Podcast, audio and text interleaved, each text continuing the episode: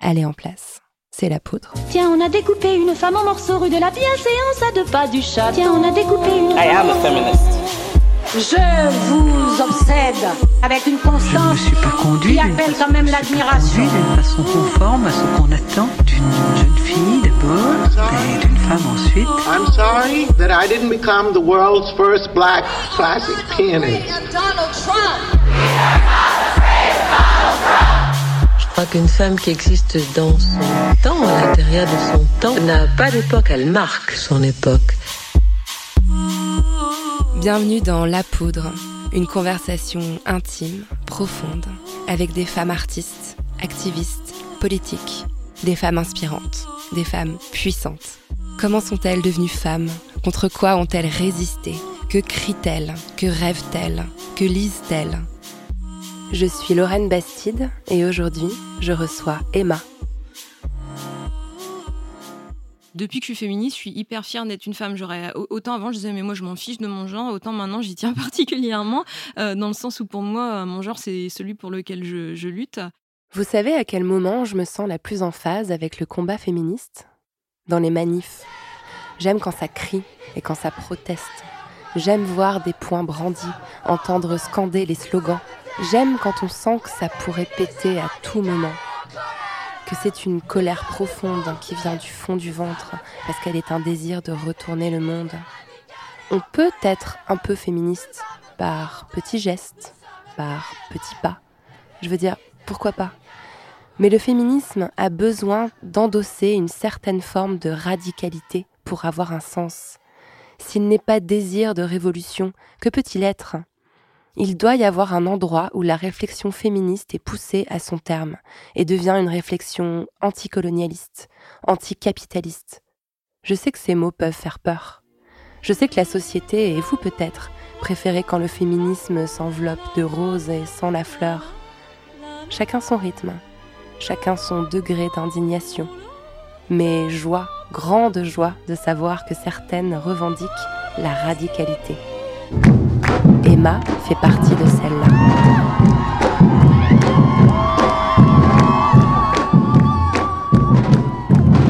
Avec Emma, on a parlé de code, d'oignons et de charge mentale.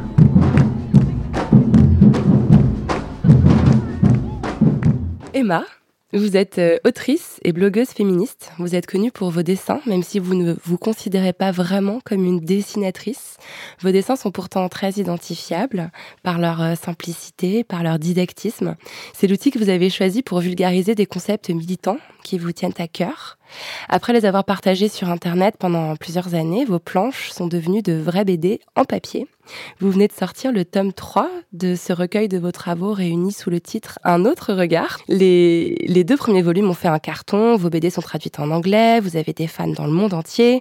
Vous avez aussi causé un petit tsunami dans le cerveau des femmes en France euh, en mai 2017 avec votre BD Fallait demander sur la charge mentale.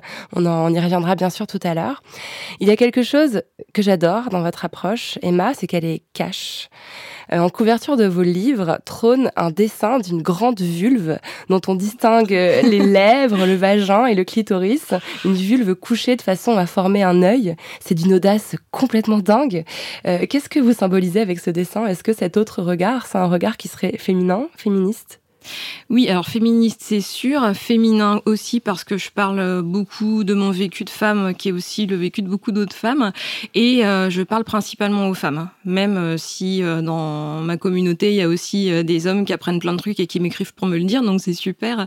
Mais pour moi, voilà, c'est euh, un moyen de nous fédérer et euh, de sortir de justement cette sphère privée, de la sphère cachée euh, qu'on nous a attribuée depuis toute petite.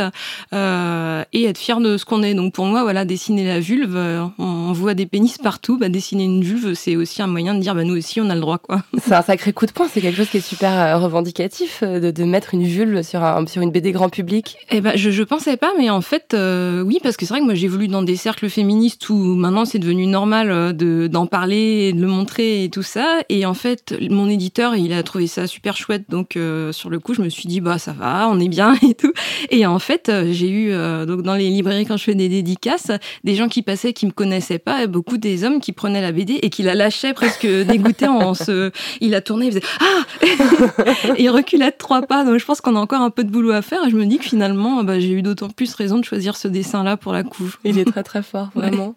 Alors, euh, bah, comme vous le savez, Emma, dans la poudre, on essaye de revenir un peu sur le parcours euh, des femmes qui font, euh, le, le, qui changent la société aujourd'hui. Donc, on va revenir un peu en arrière. vous avez grandi à Troyes, je Oui. crois. C'était comment de grandir à Troyes? C'était ennuyeux. j'ai même pas grandi à Troyes. En fait, j'ai grandi dans un village à côté de Troyes. Euh, où il y avait peut-être 400 habitants, donc euh, voilà, même pas une boulangerie, euh, pas de transport. Et du coup, j'ai passé énormément de temps à me morfondre dans, dans ma maison de campagne. Il y avait pas beaucoup de gens de mon âge et je pouvais pas trop sortir. Donc, du coup, j'en ai pas un très bon souvenir. Et moi, je me suis dit, mon enfant, il grandira en ville. C'est vrai, donc le Ouais. milieu rural, vous l'avez un petit peu rejeté. ouais, moi je j'ai pas du tout apprécié. J'avais pas beaucoup d'activités, je rencontrais pas beaucoup de gens variés en fait, et j'en ai un grand souvenir d'ennui.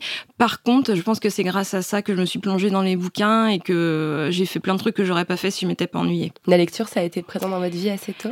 Ah oui, oui, très tôt. Et d'ailleurs, j'ai lu, euh, je pense, euh, très jeune, des, des choses euh, que j'aurais pas dû lire parce que je fouillais un peu dans tout ce que je trouvais. J'allais à la bibliothèque toute seule pour trouver des livres. Et du coup, effectivement, j'ai un peu fait ma bibliothèque personnelle en autodidacte. Je crois que j'ai lu... j'ai essayé de lire Le Seigneur des Anneaux à 8 ans, ça m'a traumatisée. Et j'ai lu du Santonio euh, très jeune aussi, genre vers 10 ans. Et c'est pareil, ça, j'ai eu un peu de mal au début. Un peu déprimant à 10 ans, j'imagine. Euh, ouais, ouais, ouais, c'était, c'était un peu, euh, voilà, un peu tôt, quoi, je pense.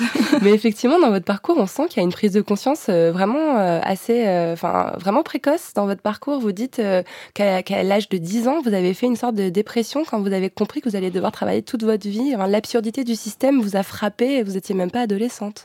Ouais, alors ça, je pense que c'est la, la journaliste qui a un peu, euh, un peu transformé ce que j'ai dit. Mais en gros, moi, ce que je disais effectivement, c'est que euh, j'ai compris aussi par l'image que me renvoyaient mes parents que j'allais devoir travailler toute ma vie euh, pendant très longtemps et dans un boulot qui visiblement euh, avait pas l'air d'être l'éclate de ce que je voyais du monde adulte. Et ouais, ça, ça m'a déprimé vraiment. Alors, j'ai pas fait une dépression, mais euh, j'avais pas envie de- d'accéder au monde du travail. Et par contre, j'avais pas du tout politisé cette pensée, c'est-à-dire que je me rendais compte que ça allait être dur, euh, mais pas vraiment qu'il y avait des solutions à ça ou que c'était pas normal. Hum, C'était plus euh, une espèce de, de fatalité, quoi. Tout à fait, ouais, exactement, c'est le mot. Vos parents, ils étaient profs, je crois? Oui, prof de maths les deux. Mm. Euh, dans la, à la fin du, du premier tome, d'un autre regard, vous remerciez vos parents de vous avoir élevé hors des sentiers battus. Je vous cite. Ça veut dire quoi? On vous parlait comment quand vous étiez petite? Euh, ben, mes parents ils m'ont pas élevée comme une fille en fait, et donc du coup ils m'ont élevée comme euh, un enfant. J'avais des jouets, euh, pas beaucoup de poupées, mais j'avais beaucoup de Lego, euh, j'avais beaucoup de jeux de construction et euh, et je faisais beaucoup d'exercices de logique aussi. Je pense que ça se retrouve pas mal dans mon travail parce que tout ce que je présente c'est parce que je trouve ça logique en Ouais. fait. Ouais. Euh, et, et du coup, euh, moi, je me suis pas sentie genrée jusqu'à ce que j'aille un peu. Je sais pas. Après, euh, dès le cours moyen, j'ai senti que ça allait pas, quoi. Que j'étais justement, je trouvais pas mon groupe et tout ça. Euh, mais voilà, j'étais euh, tout le temps de jogging. J'avais les cheveux courts en brosse. euh, je lisais plein de bouquins. Je jouais pas au Barbie et du coup, bah. Comme il y avait trois filles euh, dans mon village, euh, bah, elles me parlaient pas trop, quoi. C'est un peu compliqué. Et vos parents, c'était un choix militant de vous éduquer comme ça ou c'était juste euh, des, des matheux très rationnels qui vous transmettaient quelque chose qui leur semblait le plus rationnel possible? Alors, je, ils se disaient pas féministes, mais euh, je pense que ma mère, à moi en tout cas, elle s'est jamais sentie femme. Elle s'est toujours sentie un peu entre les deux, et que du coup, elle a pas voulu nous imposer de cases. Donc euh, voilà, elle nous a élevés comme ça, mais c'était pas. euh, je pense que c'était pas par conviction, en tout cas pas ouvertement ou sciemment par conviction politique. C'est intéressant. Vous dites-vous, vous avez des frères et sœurs? J'ai une grande sœur, euh, ouais. qui a été élevée de la même façon Pareil, mais on a évolué assez différemment. Elle était plus féminine que moi euh, très tôt. Je pense aussi parce qu'elle voyait plus de monde. Euh, Elle faisait du sport et tout ça. Donc euh, voilà. Et elle, elle, elle a été pendant un moment illustratrice du coup. Ça... Ah, c'est marrant. On ne sait pas forcément, mais votre métier à la base, c'est ingénieur informatique. Tout à fait. Vous êtes une, une codeuse, une Mm, vraie mm. codeuse. Vous, vous connaissez ce langage d'avenir, ce qui est vraiment chouette. Alors après un, un bac ES et un, et un doc de langue, vous avez fait un BTS en informatique, c'est bien ça? Oui. Euh, en fait, j'ai fait euh, ouais, après mon bac, j'ai fait un DUG de, de langue que j'ai obtenu. Et alors, en fait, quand on était à la fac, il y a des gens qui venaient pour nous dire ce qu'on pouvait faire après. Et en gros, soit on pouvait faire prof pour apprendre aux gens comme nous euh, plus tard ce qu'on venait d'apprendre. Donc ça me tentait pas vraiment. En plus, moi, je voyais mes parents, ils galéraient beaucoup en étant prof. Euh, ou alors euh, commerce. Et les gens qui venaient nous présenter le commerce, j'avais l'impression qu'ils étaient au bord du suicide. C'était horrible. Donc je me suis dit, mais je peux pas faire ça. Ça a l'air, en plus, moi, vendre des trucs, ça m'intéressait pas. Enfin, je, voilà, j'étais euh, pas du tout là-dedans.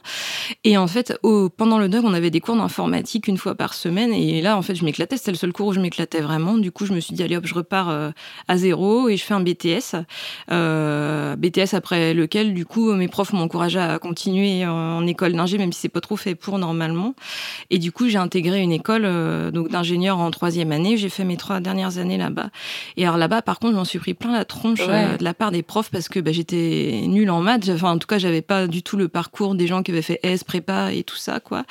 Et bah, qui m'ont un peu dit que j'y arriverais pas, quoi. Donc voilà, heureusement, c'était pas tous et j'ai quand même réussi à m'en sortir. Mais Vous vous rappelez de Mhm. la jeune fille que vous étiez alors Vous avez quoi, une vingtaine d'années, j'imagine, à l'époque? Vous Ouais. rêviez de quoi? Vous vous projetiez dans quel genre d'avenir à ce moment-là? Moi, je me projetais pas du tout dans l'avenir. En fait, j'étais vraiment, j'étais très rationnelle et je me disais bon, alors euh, travailler c'est chiant, euh, mais il faut. Et donc du coup, je trouve le truc qui m'ennuie le moins et qui paye le mieux pour euh, pouvoir faire des choses à côté, euh, pouvoir au moins choisir l'endroit où je fais mon travail.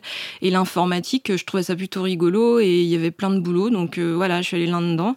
Comme beaucoup de gens qui ont fait des écoles d'ingé, hein, c'est vraiment euh, très rarement par passion quoi C'est de ce que j'ai en constaté. fait. Ouais, c'est pragmatique et je regrette pas hein, parce que ça m'a permis de faire mes BD, de prendre un 4 5 pour euh, les faire, euh, de passer plein de temps au boulot euh, à lire euh, des, du contenu militant, je peux le dire maintenant. Donc voilà, je pense que c'était un choix rationnel et que je regrette pas. Mais à l'époque, à 20 ans, vous n'aviez pas ce- cette flamme militante qui brûlait en vous encore?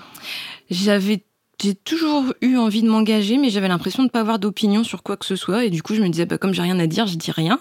Euh, et je voyais des gens qui débattaient euh, complètement enflammés sur des trucs, et je trouvais ça passionnant. Ils avaient l'air de vraiment croire euh, à leur truc. Et moi, euh, j'ai commencé à croire en quelque chose quand, bah ouais, quand j'ai compris comment le système y marchait, que justement ce que je voyais comme des fatalités, c'était une organisation euh, délibérée et tout ça, et qu'il y avait possibilité d'un mieux. Alors là, du coup, je me suis mise à fond là-dedans. Mais avant, je me mettais à fond dans d'autres trucs. Alors, euh, du coup, je jouais beaucoup aux jeux vidéo et je cuisinais énormément. Alors, je faisais euh, plein de tests culinaires et je mettais ça sur un blog aussi. Ah euh, oui, je savais pas que très un blog honte. culinaire, c'est Je l'ai caché depuis. On va le retrouver. J'espère pas, c'est horrible. Euh, Politiquement, je pense que c'était très douteux en plus. Donc, En tout cas, vous vous cherchiez des passions, vous avez besoin de, besoin de mettre votre énergie dans, dans un endroit euh, autre que le travail. En Alors certainement pas le travail, oui, et euh, surtout besoin d'avoir une place dans le monde, en fait, de servir à quelque chose. Et ça, je pense que je l'avais compris euh, très tôt, et c'est politique comme pensée, mais je Mhm. le savais pas euh, que c'est pas par le travail qu'on changeait le monde, quoi. Donc euh, voilà, j'avais l'impression de devoir trouver autre chose, et, et j'ai trouvé. Pour en revenir à l'école, euh, à l'école d'ingénieur, euh, c'est quand même un milieu qui est assez connu pour son sexisme. Euh, ces derniers mois, il y a eu beaucoup de révélations sur ces écoles dans, dans, le- dans la, la suite du mouvement MeToo. Alors, un chiffre intéressant, on trouve que 15 à 20 de femmes dans ces écoles d'ingénieurs, alors qu'il y a quand même 45% de filles dans les bacs S. Il y a des cas de harcèlement, d'agression sexuelle qui ont Mm. été aussi dénoncés récemment. Cette violence-là, vous l'avez ressentie quand vous étiez là-dedans? Eh ben pas trop. Alors euh, c'est ça qui est marrant, c'est que moi j'ai eu l'impression d'être passée en travers des gouttes pendant toute ma scolarité et le début de ma carrière professionnelle parce qu'en fait j'étais victime de ce qu'on appelle euh, le sexisme bienveillant. Et comme j'avais pas d'ambition professionnelle, bah pour moi j'étais bien contente finalement dès que je voulais bosser sur un projet, il y avait toujours euh, 10 mecs qui étaient prêts pour euh, bosser avec moi. Pour, je, n'avais aucun doute sur les raisons, hein, mais euh, Ouais. mais au moins ils étaient bons et du coup on faisait des beaux projets et j'apprenais plein de trucs et c'était cool quoi. Euh, et du coup j'avais euh, j'ai subi du sexisme, alors du harcèlement où il y avait des gens qui se passaient mon numéro, qui m'appelaient la nuit, qui voilà, qui Ah, insistaient et tout. Ouais ouais non voilà co- comme toutes les femmes Ouais. et tout ça. Euh, mais j'avais intégré ça comme quelque chose de normal et euh, ça m'a pas empêché d'avancer. Donc pour moi, ça a pas, euh, ça m'a pas mis encore bien le nez dans le patriarcat, en tout cas suffisamment pour me dire euh, il y a un truc qui cloche, quoi. Et, euh, et au boulot, c'était pareil. Dès que je demandais de l'aide, en fait, il y avait toujours des gens dispo pour m'aider et tout ça. Et en fait, je me suis rendu compte que c'est au moment où j'ai voulu bah, devenir chef, sortir du rôle de la princesse à sauver et donc les faire sortir de leur rôle du, du sauveur, que là, ça s'est bien passer du tout. Et là, j'ai vraiment souffert et j'ai compris l'importance de s'engager. Mmh. Emma, vous êtes née femme, vous l'êtes devenue? Alors, je suis complètement euh, devenue. Et euh, j'ai longtemps euh, vu ça comme une contrainte, le fait de devoir prendre soin de mon corps et tout ça. Et depuis que je suis féministe, je suis hyper fière d'être une femme. J'aurais autant avant je disais mais moi je m'en fiche de mon genre, autant maintenant j'y tiens particulièrement euh, dans le sens où pour moi mon genre c'est celui pour lequel je, je lutte. Euh, et du coup maintenant oui je suis une femme qui défend euh, voilà qui défend ses droits. Mmh, c'est beau. Alors l'une de vos planches euh, qui m'a vraiment, euh, à moi, fait un, très fort déclic, comme souvent euh, votre travail le fait auprès des femmes qui le lisent, s'appelle Les vacances.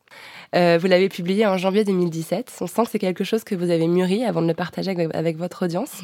Vous expliquez comment on fait croire aux femmes que le baby blues, c'est hormonal, alors qu'en fait, tout le système est pensé pour qu'elles soient épuisées et craquent au bout de leur congé mat. Moi, ça m'a fait, ça m'a soulagé, mais enfin un point indescriptible de lire ça. Et je voulais savoir si vous, le fait de devenir mère, vous avez euh, aussi euh, donné cette, euh, cette nouvelle perspective. Ah, je pense que ça m'a mise encore plus en colère contre la société. En fait, j'ai vraiment, je crois que j'ai beaucoup de sentiments d'injustice euh, par rapport à, ma, mon statut de femme. Mais la maternité, c'est le, pire. Le, le, le, moment où le plus me suis dit, mais c'est c'est pas normal. Personne ne devrait avoir à vivre ça. Enfin, moi, j'avais vraiment vécu, euh, comme je raconte, hein, les trois jours à la maternité, comme euh, de la torture. Quand on vous donne le slip filé. Ouais, l'humiliation, les gens qui viennent nous voir et qui regardent un peu notre ventre et tout ça. Et c'est, j'ai trouvé ça horrible, le manque de sommeil le, personnel. Alors, il y, en a qui essayent d'aider, mais il y en a beaucoup qui sont dans le jugement, euh, où on a l'impression, moi j'ai l'impression d'être d'être nul, quoi. Euh, et en fait, quand je le disais, bah, les femmes de mon entourage qui disaient avec leur euh, grosse cerne et tête de panda et tout, ah non, moi je suis tellement heureuse. Et quand j'ai commencé à dire, mais en fait, moi je, je, me sens trop mal, je souffre. Et, et franchement, des fois, je me pose la question de est-ce que j'ai eu raison d'avoir de, d'avoir cet enfant quoi. Euh, Et ben, elle commençait à dire, euh, ok, euh, moi, ça fait six mois qu'on n'a pas fait l'amour avec mon copain parce que j'ai une épisiotomie et j'ai mal et il comprend pas. Euh, moi, je me sens toute seule. Avant-hier, j'ai failli secouer mon bébé. Voilà, en fait, tout le monde se met à parler, quoi. et ça, c'est super pour animer un mariage quand personne on commence à poser des questions. Et ton accouchement Et voilà. donc, euh, donc euh, et quand j'ai eu mon blog, je me suis dit, ben, en fait, ça, il faut que je le dise. Euh, et ça m'a fait beaucoup de bien de le dire. Et mon copain aussi, en fait, il a compris des trucs en le lisant. mon sentiment d'injustice et tout, on en avait beaucoup parlé, mais il n'avait pas encore visualisé ce que j'avais vécu quand j'étais seule dans la chambre. Donc ça, en fait, après, il a dit, ah ouais, j'étais trop triste de lire ta BD, je, je savais pas quoi. Mmh. donc voilà. Et après, il y a plein de femmes qui ont dit, bah oui, moi aussi, moi aussi, c'était comme ça. Et par contre, d'autres qui, qui, ont été très violentes, qui m'ont dit euh, bah si tu le vis comme ça, fallait pas faire d'enfant. Une soignante qui m'a dit euh, t'aurais mieux fait de te faire stériliser si c'était pour raconter ça derrière. Voilà. Il y en a qui sont pas prêtes à écouter divers points de vue. Hein. Il y a un déni très fort euh, de, ce côté-là déni ou je pense à un jugement des femmes qui sont très à l'aise dans la maternité, il y en a, et tant mieux pour elles, qui ne conçoivent pas que pour d'autres, bah, ça elles, auraient aimé le vivre différemment, euh, avec plus de monde, euh, voilà, moins seul, euh, plus d'aide. Mais ce que vous décrivez, c'est ce que font vos dessins. Et puis c'est un peu ce qui s'est passé avec MeToo, c'est que vous avez en fait relié des points entre des expériences individuelles pour montrer le caractère systémique en fait de, cette, de ces, de ces ressentis-là. Bah, c'est vraiment ce que j'essaye de faire parce que en fait quand on lit la théorie féministe alors moi à chaque fois ça me bouleverse le cerveau mais je, avant, j'avais accès à ces, informations et ça m'avait pas parlé, ça m'avait pas intéressé parce que j'avais pas fait le lien avec mon vécu. Et en dessinant, c'est ce que je me suis dit en fait, en racontant des histoires qu'on a toutes vécues et après en abordant la partie théorique, ça permet de montrer euh, pourquoi euh, prendre connaissance de cette théorie c'est hyper important parce que c'est comme ça qu'on va changer nos quotidiens. Mmh. Comment vous entendez-vous avec votre utérus, Emma, aujourd'hui? Il m'embête un peu. non, très honnêtement, enfin maintenant je compte plus avoir d'enfants et je me débarrasserai bien de tout ça. Parce ah oui, que, vraiment, à ce ouais, c'est intéressant. euh, ça. ouais, ouais. Je, alors je vis de plus en plus mal euh, les problèmes de contraception. Enfin la question, oui, les problèmes de contraception. Je pense que je vais le dire comme ça parce que je trouve rien qui me convient. Euh, J'ai de plus en plus l'impression que la contraception, elle a au final été mise en œuvre pour soulager les hommes, hein, ne plus avoir à assumer des paternités euh, qu'ils souhaitaient pas assumer. Euh, et puis une fois que c'est fait, ben, on se fiche un peu des effets secondaires que ça peut avoir euh, pour les femmes. Les rendez-vous chez le gynéco, les réflexions, les lectures pour trouver quelque chose, on le fait toute seule. J'ai une BD en cours là-dessus d'ailleurs je vais publier dans les mois qui viennent. Euh, et puis euh, voilà les effets secondaires. Et moi, j'ai découvert l'existence depuis quelques années du syndrome prémenstruel dont j'étais pas victime avant. Mais alors du coup, pendant une semaine avant mes règles, j'ai envie de tuer tout le monde. Je je me sens très mal, voilà, je dors mal et je pense que voilà, c'est peut-être l'approche de, de à petit pas de la ménopause qui fait que c'est de plus en plus présent. Euh, mais c'est un vrai problème et à chaque fois que je vais voir le médecin, ils me disent ah bah prenez du magnésium. Je fais ah super, merci, Merci. ouais. voilà. Et donc, vous envisagez euh, d'intervenir euh, Enfin, j'ai jamais entendu une femme euh, dire quelque chose d'aussi Ah, radical. vous êtes radical. Ah, moi, j'ai des suis copines qui ont été stérilisées, enfin qui, qui ont demandé à être stérilisées, voilà, volontairement. Et, et moi, je je ferais pas ça parce que je j'ai changé d'avis sur des choses, donc je suis pas à l'abri de changer d'avis euh, là-dessus. Je ferais pas écouter le podcast à mon copain parce que il va s'évanouir. Donc euh, non, je me garde la possibilité d'éventuellement euh, faire mettre mon, utérus en œuvre, mais je ouais non c'est quand même pas pas très marrant quoi. En tout cas, oui, on, sent qu'il y a vraiment quelque chose qui s'est déclenché donc autour de vos 30 ans quand vous avez eu votre premier enfant, l'expérience que vous venez de raconter. Et puis, je, crois qu'il y a un burn-out qui s'en est en suivi euh, au, au travail. Mm, Et euh, en fait, vous reliez beaucoup les expériences de maternité à l'expérience de- du travail. Vous, vous arrivez à injecter votre pensée féministe aussi dans cette espèce de réflexion euh, sur le travail qui apporte pas grand-chose à la société, qui, a, qui écrase les individus. Euh, Il y en a une, y a une planche qui s'appelle Travail, Mm, mm. qui parle un peu des bullshit jobs, Mm. comme on les dit aujourd'hui. Comment, com- comment on relie les deux? Comment vous articulez ces, ces deux pensées-là? Alors je pense qu'elles sont pas elles sont liées, euh, mais pas. On ne peut pas résoudre l'un en résolvant l'autre, en fait. Euh, Donc, il faut travailler sur la question des femmes et la question du travail. Euh, et je pense que les deux doivent être traités pour que les deux soient résolus. Malheureusement, on ne peut pas s'occuper que de l'un ou que de l'autre. Alors, moi, sur la question du travail, j'ai vécu vraiment une expérience atroce pendant quatre ans au boulot.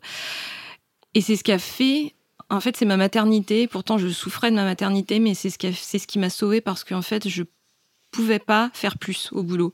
Euh, physiquement, euh, au niveau de mon planning et tout, c'était pas possible. Et du coup, euh, là, en fait, j'étais dans une position où mon manager, il encourageait que ma présence, donc mes heures, mon physique, mon justement mon travail émotionnel. Donc, il me disait toujours, c'était marqué dans mon évaluation annuelle, c'est super, t'es hyper souriante, t'apportes de la fraîcheur à l'équipe et tout. Alors qu'en plus, je m'échinais pour bosser. Enfin, je bossais hyper dur. Et en plus, j'étais efficace, quoi. Je bossais bien.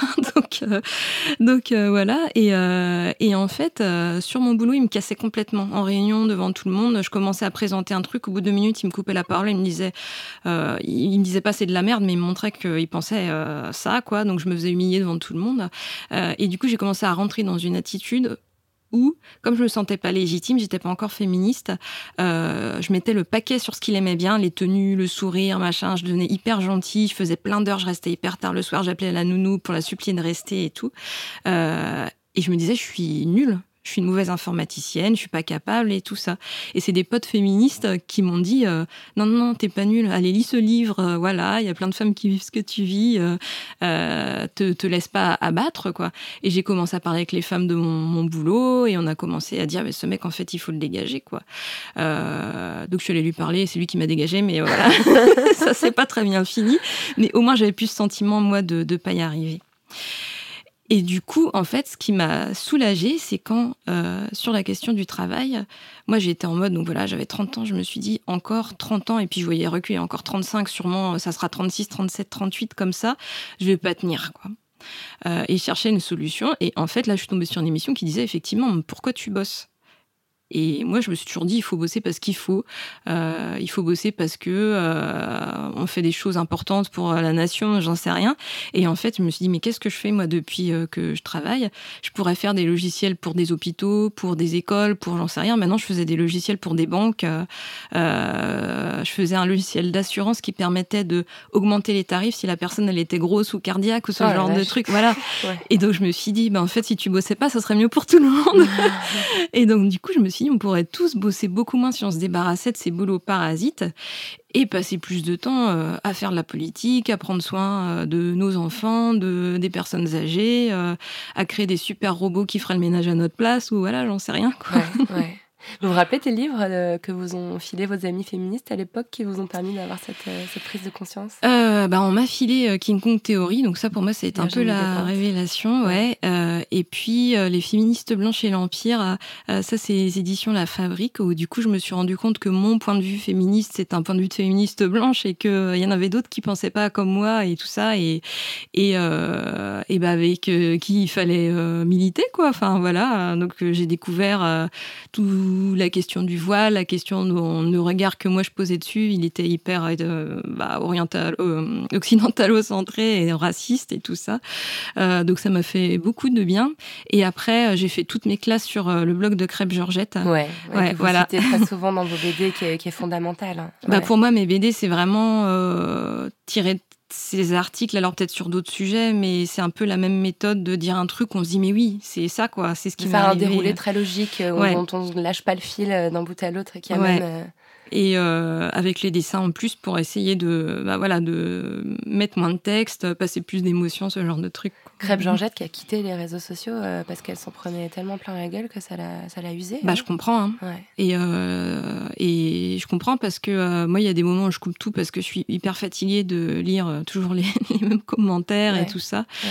Euh, et elle, elle avait beaucoup de visibilité pour euh, sur Twitter en plus où Ouais. je pense les gens sont encore, c'est encore plus rapide en fait les commentaires. Et du coup, bah, j'espère qu'elle reviendra, qu'elle euh, qu'elle recommencera à écrire, mais je comprends très bien qu'elle ait pris une pause. Ouais, sacré, sacré Mm. travail qu'elle a fait. Alors donc, vous, vous avez commencé à vous politiser, euh, et alors vous êtes venu une drôle d'idée, celle de partager vos découvertes avec le plus grand nombre. Vous mettez alors en ligne des petites fiches pédagogiques. J'ai même lu que vous alliez les distribuer à la sortie Ouais. du métro avant d'aller bosser. Non mais, Ouais, mais ouais. qui fait ça? Personne. les militants, euh, mes, mes copains, parce que je gravite pas mal autour du NPA, et mes copains à chaque fois ils disent mais tu vas, tu vas tracter toute seule, mais Le NPA, donc le personne nouveau fait parti anticapitaliste Oui, c'est fondé ça, par Olivier ouais. Besancenot. Et j'avais raconté ça parce que je suis allée à l'université d'été et du coup ils étaient tous normalement pour tracter il faut être au moins deux ou trois pour euh, voilà se donner un peu d'énergie et tout ça quoi. Et euh, moi j'avais eu des expériences de, de comment dire de de d'action collective qui était pas très fructueuse parce que en vrai ça, se- ça se voit pas forcément mais je suis hyper timide dès qu'on est en groupe et dans un, dans un cadre de débat je m'efface très vite et du coup j'ai du mal à faire valoir mon opinion et du coup je me suis dit bah, je vais militer toute seule parce que je pense que c'est plus la, la façon la plus efficace pour moi de faire valoir euh, mes idées Euh, et donc du coup j'ai fait mes tracts toute seule mais en fait tout le monde s'en fichait c'était très euh, théorique euh, scolaire euh, pas drôle Des petites fiches à puce un peu comme ça. Ouais, voilà. euh, alors, euh, le féminisme, grand A, petit 1. Mais c'est incroyable comme démarche. Il y, a, il y a une forme euh, d'idéalisme presque, de se dire je vais, je vais donner un papier à un passant dans le métro et puis Et ça grâce à moi, il va voir le monde différemment. ouais, mais moi, j'étais. euh, en fait. euh, je me suis dit, enfin, tout ce que j'avais lu, je me suis dit, c'est vrai, quoi. Enfin, c'est vrai, c'est important, il faut que tout le monde le sache et, et réfléchisse dessus. Enfin, Je, je- en fait, je ne voyais pas comment c'était possible que les gens passent à côté de ça, quoi. Euh, et du coup, j'étais prête par tous les moyens à, à, à- à porter, à porter ce contenu-là euh, plus loin, quoi, que, que euh, bah, le cercle militant, ouais. Et là, le, le- le dessin est arrivé dans, dans votre vie. Ouais, Alors, Ah. la, la première BD euh, didactique, vous avez fait pas mal de petits dessins de presse au moment de, de- de la loi travail, mais je crois que la première BD un peu longue, où vous, où vous, euh, vous mettez en pratique cette, cette, cette technique du, du récit euh, logique qui se déroule, c'est l'histoire euh, de Mohamed El Sheikh, un jeune, un jeune homme égyptien qui a été blessé pendant l'assaut du raid euh, au 8 rue du Corbillon à Saint-Denis. Donc, c'était l'immeuble euh, qui abritait les auteurs des attentats du 13 novembre à, à Paris. Alors, votre dessin, il est très simple. Enfin, il est, il est, c'est la première BD du tome 1. Euh, ce sont des, vraiment des bonhommes bâtons que vous mettez en, en scène. Et l'histoire, elle est pourtant bouleversante quand vous la racontez ainsi. C'était quoi votre objectif quand vous avez mis en ligne cette BD-là, l'histoire de Mohamed? Partager mon indignation. En fait euh, je euh, je voyais je me je me voyais pas porter ça toute seule. En fait j'avais écouté son témoignage euh, sur France Culture dans l'émission Les pieds sur terre. Et moi ça je me suis retrouvée en larmes en larmes de d'émotion mais aussi de rage. Enfin qui est une émotion aussi. Parce que je trouvais ça mais je me disais mais comment on peut avoir un bah déjà, comment les, les parce que les, les, flics, en fait, s'ils ont tiré dessus, c'est volontairement. C'était pour le neutraliser, en sachant très bien que probablement c'était pas un terroriste. Ils l'ont tiré et... dans le bras. Il était devant la fenêtre. Il n'avait ouais. rien à voir avec les attentats, évidemment. Ouais. il était juste pas au bon endroit au bon moment. Et bah, c'était pas le seul, en fait. Donc, ils ont tiré sur un autre qui s'appelait euh, Mohamed aussi, d'ailleurs. Euh, donc, euh, je pense qu'ils font ça pour éviter que le, les mecs aillent se balader ou je sais pas le temps qu'ils fouillent tout, quoi. Euh, et derrière, le système hein, qui se met en place fouille en les mettant nus dans la rue, l'hôpital où il est menotté avec son bras abîmé, où on l'interroge menotté pendant quatre jours, et puis une fois de retour chez lui, euh, on lui remet une obligation de quitter le territoire français parce qu'il n'a pas les papiers. Enfin, euh, on pourrait dire qu'à la limite le tir c'était euh, de la malchance, même si je le pense pas, mais tout ce qui se passe derrière, c'est voilà, c'est volontaire quoi. Et donc moi, bah, voilà, j'étais j'étais outrée euh, d'entendre en plus le témoignage. Il est même pas en colère en fait euh, Mohamed quand il témoigne. Il raconte ça euh, voilà de façon très euh, très neutre.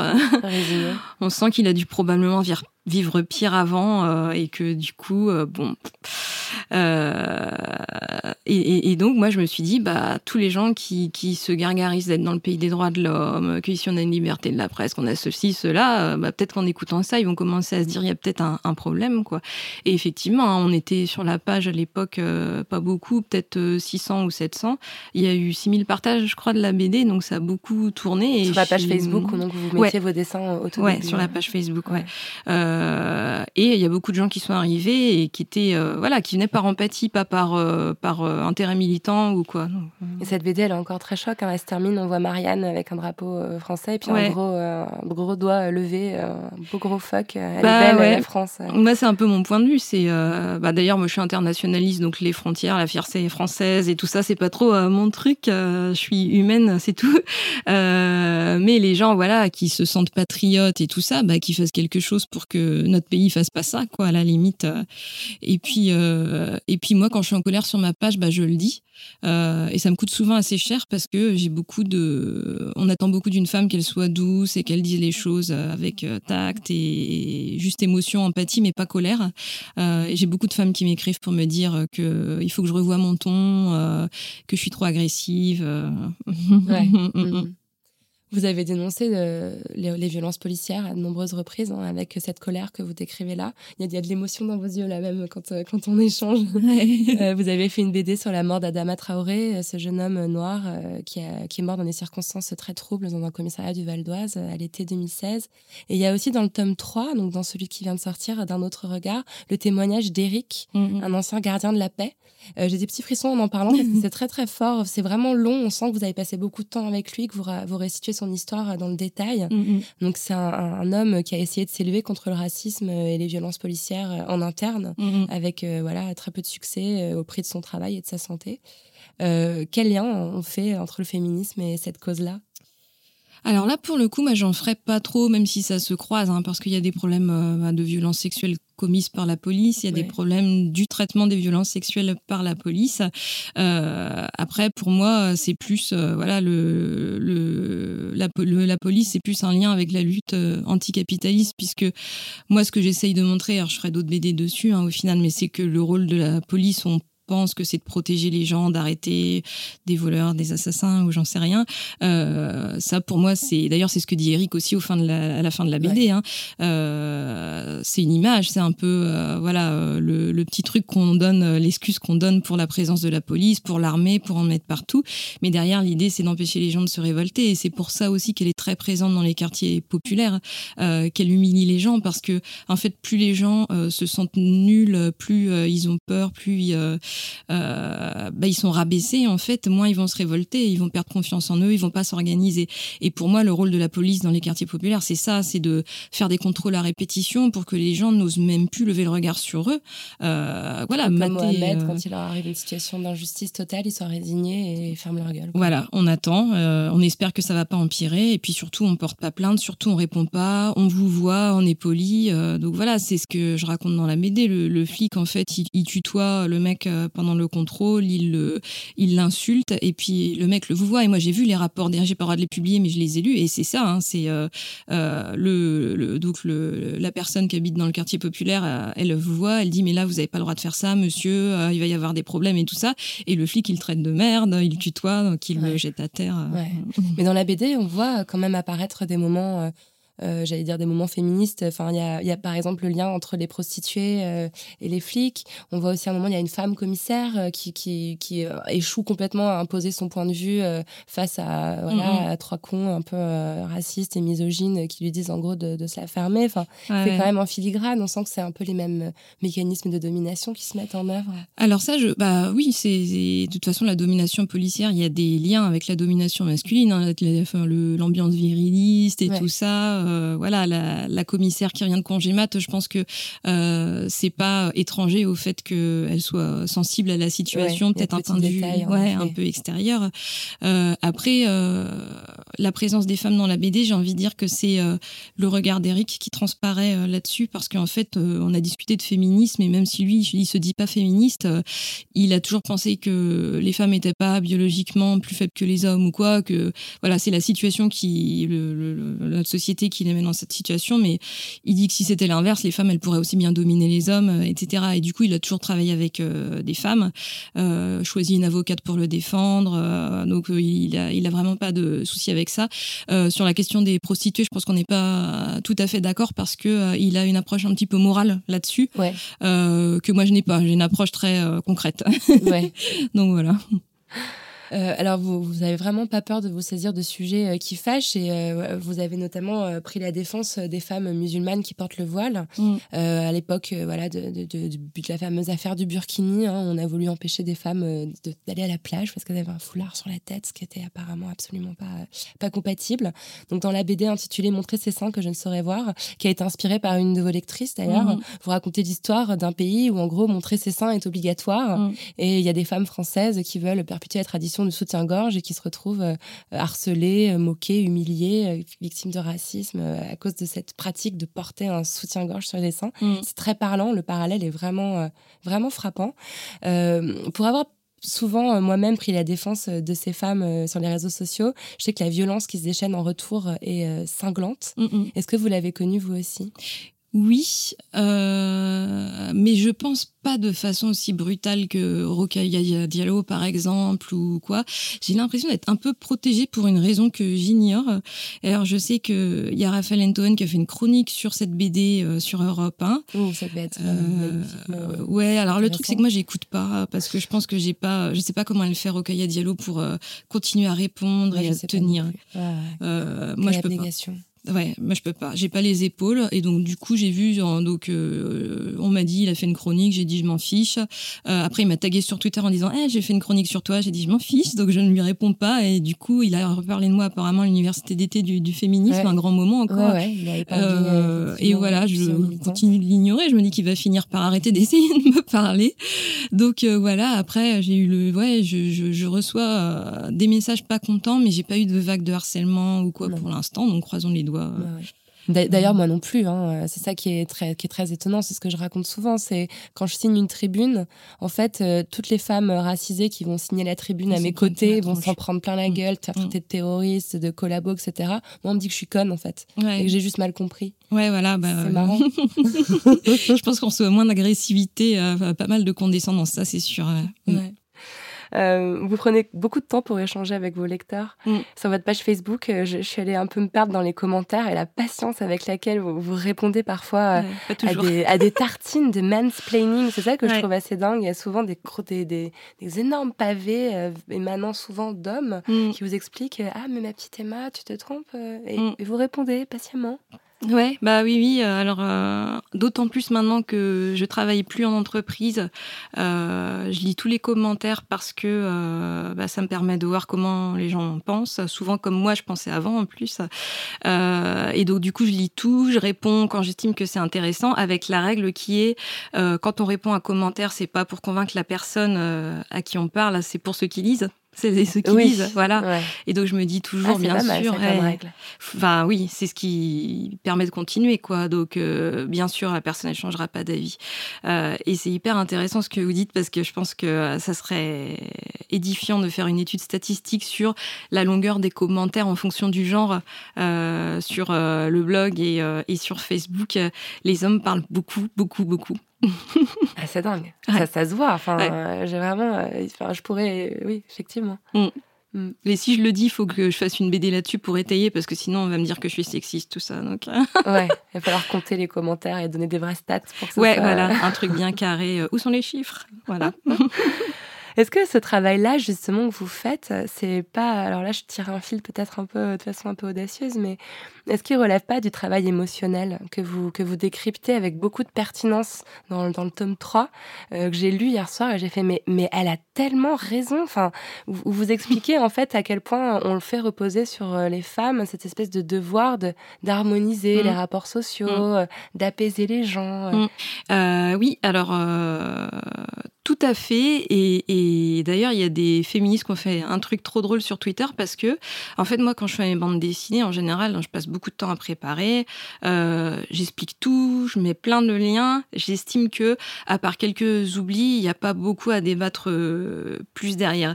Si je continue à répondre, je vais réexpliquer des choses que j'ai déjà dites ou que tout le monde sait déjà. Donc en fait, quand les hommes, souvent, hein, c'est les hommes qui font ça, me demandent de leur répondre, euh, bah, ils me demandent juste de retravailler gratuitement, de, passer mon temps en fait euh, à parler avec eux, euh, juste parce que ça leur fait du bien. Ils se sentent, euh, voilà, ils se sentent exister, euh, ils ont attiré mon attention et, et du coup, euh, je me pense que c'est vraiment du travail émotionnel. Et souvent, on me fait la remarque quand je dis, bah, tu peux lire tel lien ou c'est dans la BD. Ah bah d'accord, tu prends même pas le temps de, de répondre à mon commentaire. ou alors des gens qui disent, oui, je vois bien que tu refuses la discussion. Et bon, des fois, je dis, ok, je fais un effort. Voilà mon point de vue. Et là, ils disent, il y en a plein qui me font ça. Ok, je t'ai envoyé un message en privé pour en discuter plus. Ah. Et là, on sent le piège. C'est dingue. Et direct, je pense qu'il y a que les femmes pour sentir ça. Di- Direct, je sens le truc genre euh, ça va être un harceleur quoi. Et je pense qu'il y a que les femmes qui peuvent sentir ce truc de euh, ça y est, je commence à me sentir mal. euh, le mec est pas clair. Quoi. La menace, quoi. Ouais. Mm. Et alors du coup, il y a une féministe sur Twitter qui a fait un truc génial. À chaque fois qu'un mec fait ça, elle dit je veux bien te répondre, c'est 2 euros. Pas mal, pas mal. Et Oui, parce que c'est du travail, effectivement. C'est du travail. Et ce que vous pointez du doigt avec euh, la- la- le travail émotionnel, c'est qu'en fait, c'est un travail gratuit, encore une fois, et c'est enfin, c'est comme la charge mentale, quoi. C'est quelque chose euh, qui est invisible et qui est gratuit.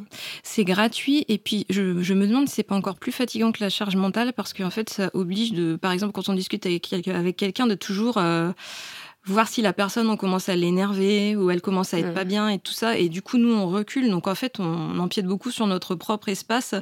euh, pour pas énerver l'autre ou vexer l'autre euh, en face. Et c'est vraiment épuisant. Et je pense que ça dégrade l'image qu'on a de, de nous-mêmes. Et j'ai plein de copines qui m'ont dit un truc qu'ont des enfants, c'est que souvent leur conjoint il est très autoritaire avec les enfants, elles elles sont plus euh, dans l'éducation bienveillante, encore un vaste sujet parce que tout ça, euh, les bouquins d'éducation, c'est les femmes qui lisent. Donc voilà, elles sûr. essayent de dire euh, de, de pas de pas crier, de pas euh, tenir l'enfant, etc. Le conjoint lui fait ça et du coup. Euh, elle se retrouve à, euh, en même temps, essayer de soutenir le conjoint parce qu'il faut pas se contredire devant l'enfant, en même temps protéger l'enfant parce qu'il se fait vraiment beugler dessus. Et du coup, voilà, vraiment être entre les deux un petit peu euh, le le- l'huile du rouage. Et puis, bah, quand on va se coucher, on est épuisé en fait après ça. Émotionnellement. Mm, ouais. mm. Non, je pense vraiment que vous allez, enfin vraiment merci parce que vous allez vraiment faire du bien, à mon avis, autour de vous avec cette notion euh, de travail émotionnel. Tout comme vous avez fait date avec la charge mentale. Ça a été dingue cette histoire de charge mentale. Non? Enfin, pendant, pendant un mois, on a parlé que de ça. Euh, il y a eu des millions de, de vues sur cette BD. Mm. Euh, ça, ça, a changé quelque chose dans votre vie, la publication de cette BD-là ah bah Alors pour moi, ça a tout changé. Euh, il y a eu du bien et du moins bien. en tout cas, ça a été très brutal parce que j'avais publié comme d'habitude le truc en mode bon, voilà quoi. et en fait, le lendemain, j'avais tout qui clignotait. Moi, je devais aller au boulot et j'avais mon, mon, premier tome qui sortait en même temps. et moi, d'habitude, je répondais à tous les messages deux minutes après. Et là, je me suis retrouvée avec 200 messages à la seconde en mode mais comment je réponds, la presse et tout. Enfin, euh, et puis j'étais au boulot. En plus, ils nous coupaient internet au boulot, donc j'étais sur mon téléphone. Horrible. Euh, enfin, tant mieux, mais euh, mais voilà, ça a été très soudain. Et du coup, moi, je me suis dit, eh ben, euh, ok, on fait la révolution maintenant. Euh, on, est toutes là, on est toutes d'accord, euh, on y va. Et pas du tout, quoi. Non, je suis un peu, j'ai fait un peu la montagne russe. Genre, au bout de deux jours, je me suis dit, c'est génial, on est toutes devenues féministes en deux jours grâce à la BD et tout ça. Et puis après, j'ai dit, ah non. Vous avez déchanté Parce qu'en fait, la charge mentale, donc s'il reste parmi les auditrices et auditeurs quelqu'un qui n'a pas lu la BD, ça m'étonnerait, mais je vais quand même un petit peu la résumer. Donc ça s'appelle Fallait demander.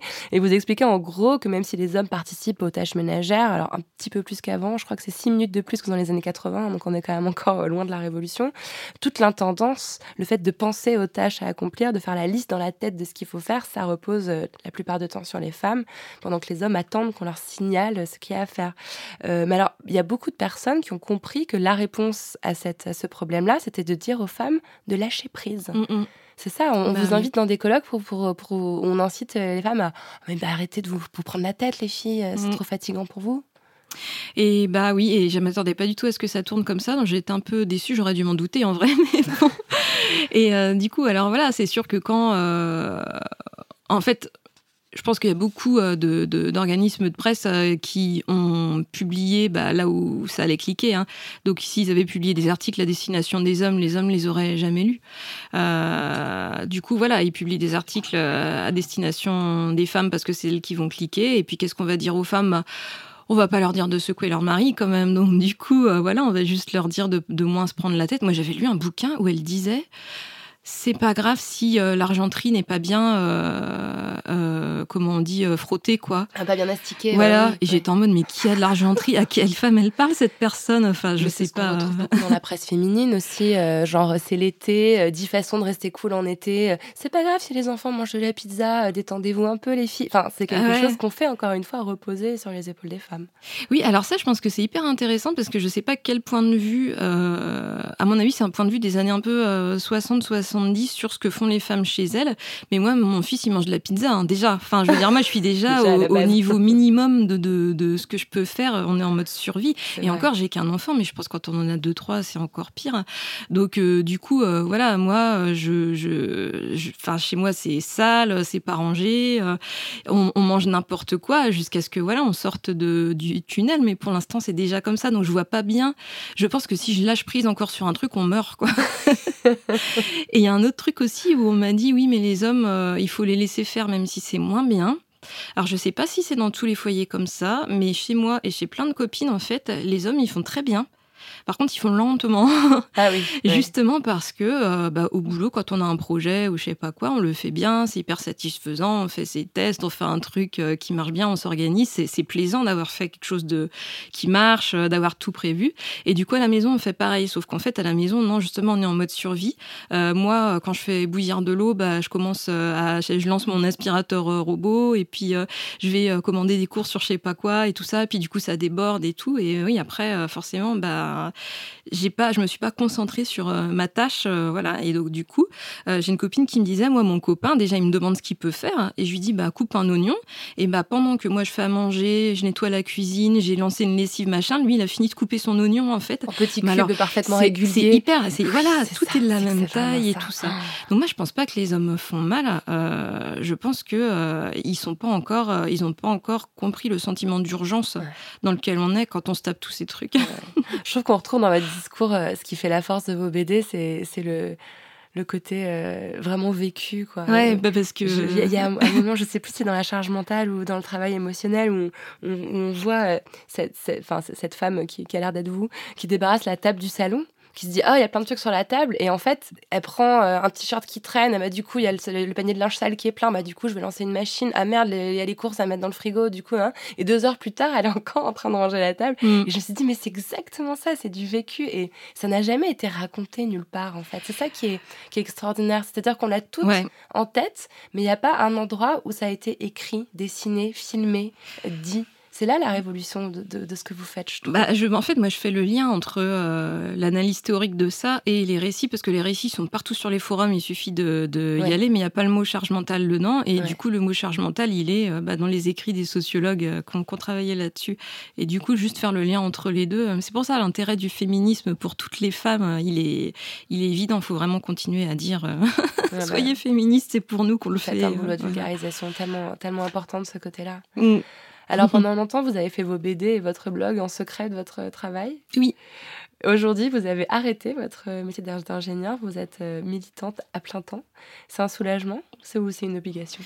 Alors, d'avoir quitté le salariat, c'est un très grand soulagement. Euh, j'étais vraiment au bout de, ce que je pouvais fournir comme effort. Euh, plus ça allait, plus j'arrivais en conflit rapidement avec mes employeurs. Donc, je me suis dit, bon. après, je suis pas à plein temps dessinatrice parce que les artistes peinent à vivre de leur travail, n'est-ce pas? Et donc, du coup, ce que je fais maintenant, c'est quand j'ai besoin de sous, euh, je fais des petits, des petits projets informatiques en freelance. Euh, voilà, une ou deux semaines, euh, juste le temps de payer le loyer, les charges et tout ça. Et puis après, je repars sur mon blog. et ça vous donne une plus grande liberté? Vous êtes, vous êtes mieux? Et eh ben du coup, oui, parce qu'en fait, quand j'ai arrêté de bosser, donc il y a un an, je me suis, je me suis retrouvée confrontée à la question de qu'est-ce que j'accepte comme projet? Parce que mon dessin, il est quand même hyper reconnaissable. et on m'a proposé des trucs politiquement, alors il y a des trucs où c'était juste pas du tout possible, et il y a des trucs où euh, qu'est-ce que je fais? Genre une grande entreprise qui me demande une campagne de pub pour faire venir les femmes sur euh, des métiers techniques. Je me dis, c'est mon truc, moi je suis femme, ingénieure et tout. Euh, je réfléchis, je me dis, grande entreprise, je suis anticapitaliste, comment ça passe Je demande l'avis à des camarades qui me disent, c'est pas terrible. Je dis non. Une semaine après, une femme qui porte plainte pour harcèlement sexuel et qui se fait virer. Dans la boîte qui Dans la boîte, voilà. Donc, je me dis je peux pas faire ça, en fait. et ouais. Et donc du coup, euh, du coup, je me suis dit euh, en plus, moi j'aime bien coder vraiment. Ce que j'aime pas, c'est le salariat, l'humiliation, euh, l'ambiance d'entreprise, la pression, le présentéisme. mais mais mon travail, je l'aimais bien quoi. Donc faire du boulot informatique pour une ou deux semaines, pour moi, c'est intellectuellement, c'est hyper sympa et en plus, ça me fait des sous, donc parfait. Mais le travail militant, il est pour le coup très peu valorisé. Très souvent, on vous invite à venir parler, mais on va pas vous rémunérer pour ça. En fait, c'est ça qui, est assez, euh, qui est assez ambigu aussi. Alors, je pense que euh, le combo de femmes euh, dessinatrices et engagées, c'est vraiment le pire pour trouver à être rémunérée. Parce que du coup, on me demande beaucoup de faire des trucs gratuitement pour la cause. Alors, moi, je le fais avec les mouvements dont je fais partie, donc l'extrême gauche, euh, les mouvements féministes intersectionnels, etc. Mais au-delà de ça, j'estime que même un mouvement associatif, il doit proposer une rémunération euh, aux artistes, même symbolique, franchement, 20, euh, 30 euros s'ils peuvent pas plus, mais juste pour montrer ce que tu fais, c'est du vrai travail en fait. et puis, oui, après, on demande beaucoup bah, tout ce qui est dédicace, salon et tout ça, c'est pas rémunéré. D'où le mouvement Paye ton auteur là qui est, qui est en train de demander autre chose. Ouais, c'est des auteurs qui ont réalisé que sur un salon du livre, en gros, tout le monde était payé sauf eux. C'est quand même assez, euh, bah oui, l'emplacement. Et puis on dit du coup, tu es payé sur les livres que tu vends, mais c'est complètement ignoré la part que touchent les, les, auteurs sur euh, les livres, parce qu'en général, quand on a de la chance, euh, c'est voilà, moi j'ai, je suis transparente là-dessus. Hein, j'ai 10% en moyenne, c'est des paliers. ça me fait un euro et quelques par livre. Donc voilà, faut, ouais, faut y aller pour. et puis il faut en faire souvent, quoi. Et sur les réseaux sociaux, c'est une réflexion que j'ai commencé à avoir en fait récemment. Moi, je faisais un peu partie des ravis de la crèche qui disaient c'est quand même génial, grâce à Facebook, grâce à Twitter, on peut sensibiliser les gens à des questions politiques. Il y a des, il y a des, des contre-discours qui peuvent émerger. D'un seul coup, on entend des discours euh, des LGBT, euh, des femmes noires, etc. Mmh.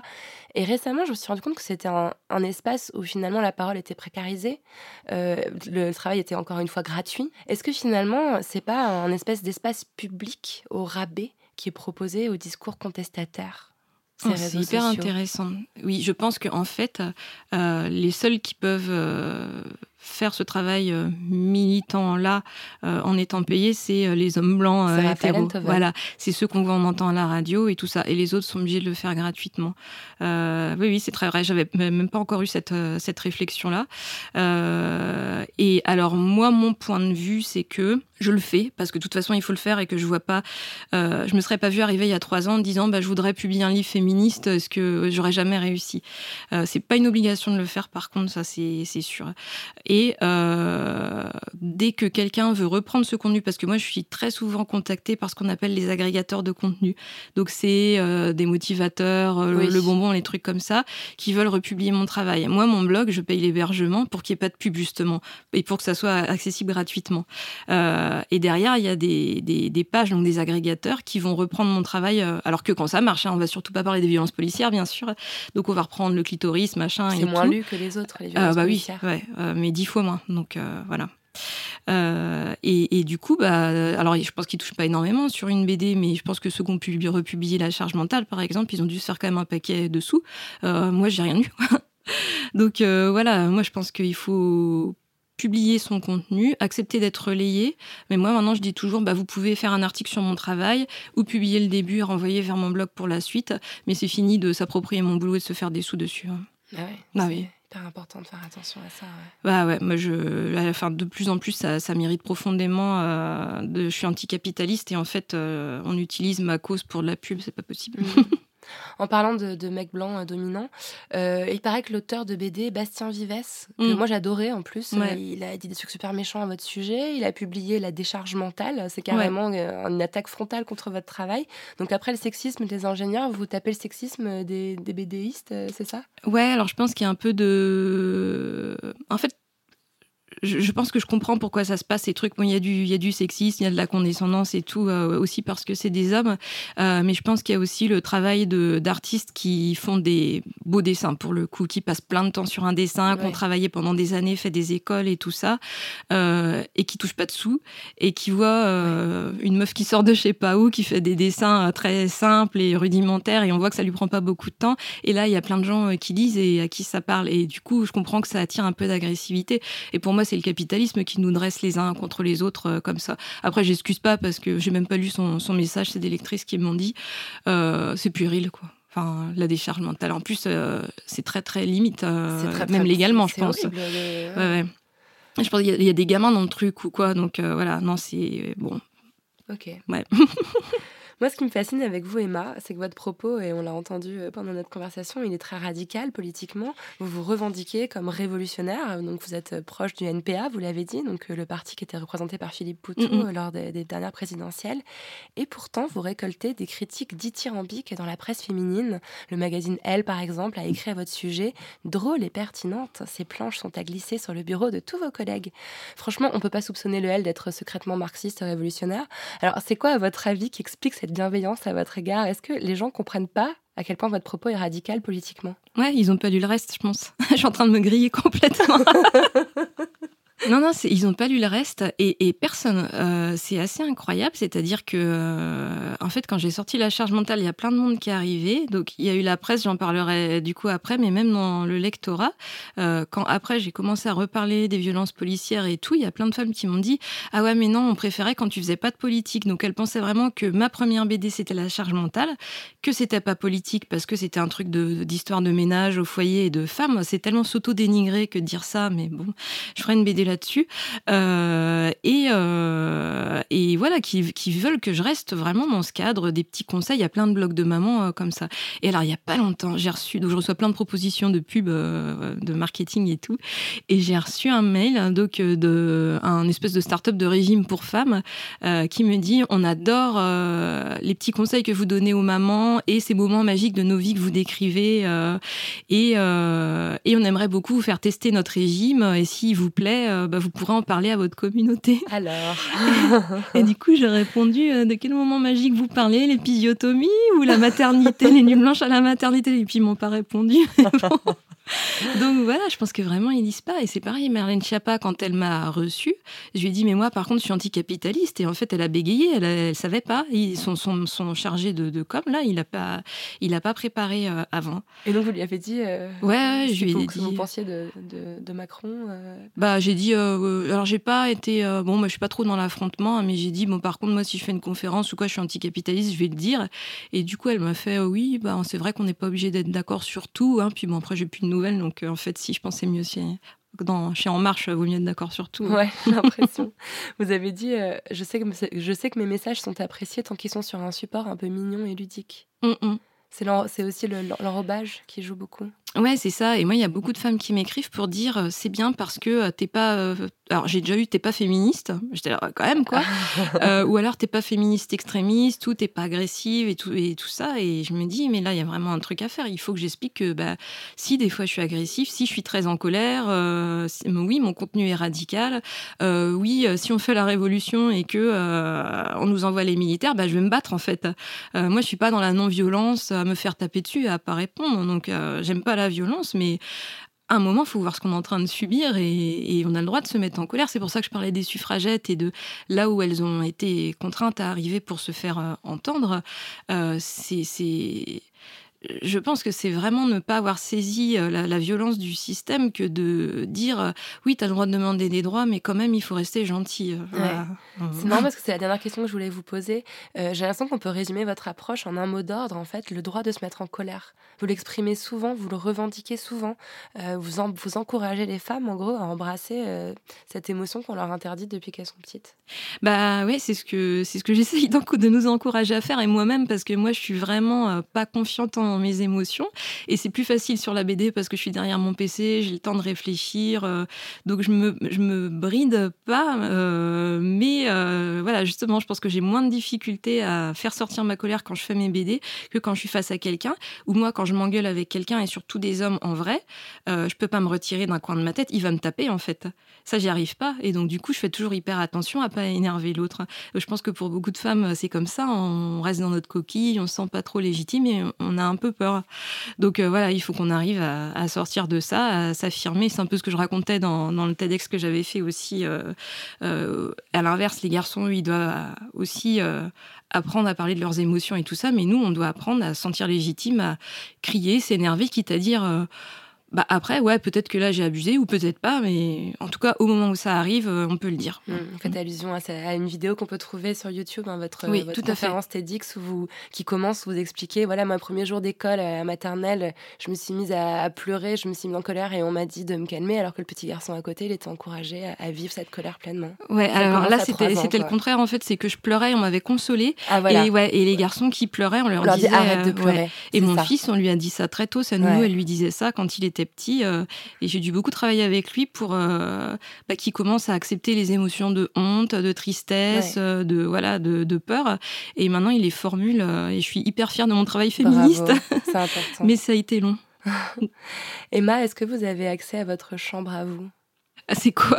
En, en référence à Virginia Woolf, à, à sa chambre à soi, auquel Ah, euh, les oui. femmes ont très peu souvent accès en raison euh, bah, notamment de la charge mentale et de tout ce travail. Ouais, des moments fournir. pour soi, mais c'est vrai que ça c'est pour les pour les femmes. hein. Les moments pour soi, c'est toujours en fait pour se conformer au patriarcat, prendre du temps pour toi, mais pour t'épiler, te mettre de la crème et aller chez le coiffeur, etc. Mais jamais pour lire des livres ou se masturber ou aller euh, faire la fête euh, et se bourrer la gueule. hein. Donc. Vous l'avez, vous trouvez ce temps-là quand même encore? Bah de plus en plus, je m'autorise à le faire et quand je bosse à la maison, c'est quand même plus pratique pour organiser mon temps. J'aime bien le programme. Se masturber, se bourrer la gueule, Ouais, c'est très bien. Je bien. recommande aussi. Emma, ça évoque quoi pour vous? La poudre. La poudre, ah, peut-être euh, le fait de disséminer, non? D'essaimer un petit peu, euh, voilà, de, de prendre des petits bouts euh, de, de féminisme et de militantisme partout et de les distribuer là où on peut. Après, ça laisse des traînées et ça germe.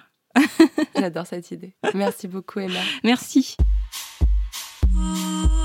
Merci à Emma d'être venue faire parler la poudre avec moi.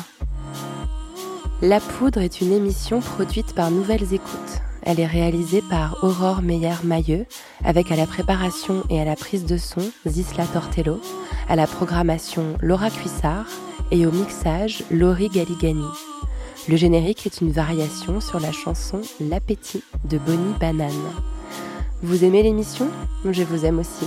Et s'il vous plaît, dites-le moi avec des étoiles, 5 de préférence, sur l'application Apple Podcast.